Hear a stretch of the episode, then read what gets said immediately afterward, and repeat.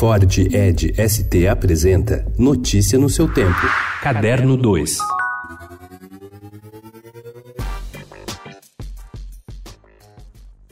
Quer irritar Ilan Breman? É só perguntar qual é a próxima historinha dele. Literatura infantil é coisa muito séria. Eu dou meu coração e minha cabeça para fazer chegar um livro maravilhoso à mão da criança. Mas não me pergunte qual é a próxima historinha, diz o escritor em entrevista ao Estadão. Ilan é autor de cerca de 80 títulos. O mais conhecido é o best-seller Até as Princesas Soltam Pum, com cerca de 400 mil exemplares vendidos e traduzido para 12 idiomas.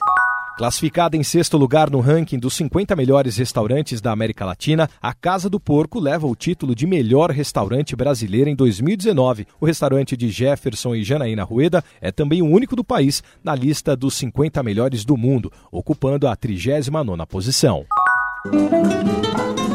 Solamente vez,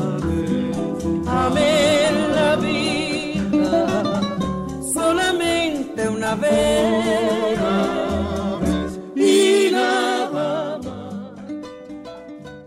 O ritmo sincopado do bolero é adequado para a história sem grandes surpresas, em que os diálogos espertos combinam a fim de construir uma boa comédia dramática. É o que explica a presença de canções que fazem parte do imaginário coletivo, como Tu Me Acostumbraste, Solamente Uma Vez, Bessa-me Mucho e Vereda Tropical, que ajudam a contar a história do musical Minha Vida Daria um Bolero, que estreia sábado, dia 12, no Teatro Nair Belo, no Shopping Frei Caneca, em São Paulo. O espetáculo começa quando está indo ao ar a última edição do programa Minha Vida Daria um Bolero para a Rádio Mundo.